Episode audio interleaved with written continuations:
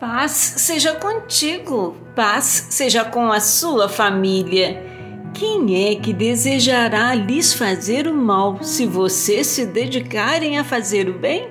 1 Pedro, capítulo 3, versículo 13. Pedro não garante aqui aos filhos de Deus que eles estarão livres da perseguição. Na verdade, Jesus advertiu sobre a perseguição vindoura. Em vez disso, ele afirmou que nenhum mal acontecerá àqueles que estão ansiosos para fazer o bem. Embora seu corpo possa ser atingido, ferido, eles serão finalmente abençoados. Aleluias!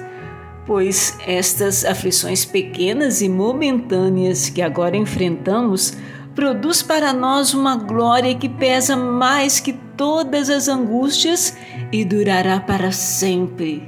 Perseguidos, mas não desamparados, abatidos, mas não destruídos. Segundo Coríntios capítulo 4, versículos 9 e 17.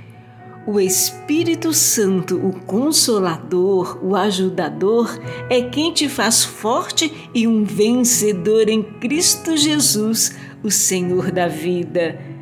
Deus te abençoe e te guarde.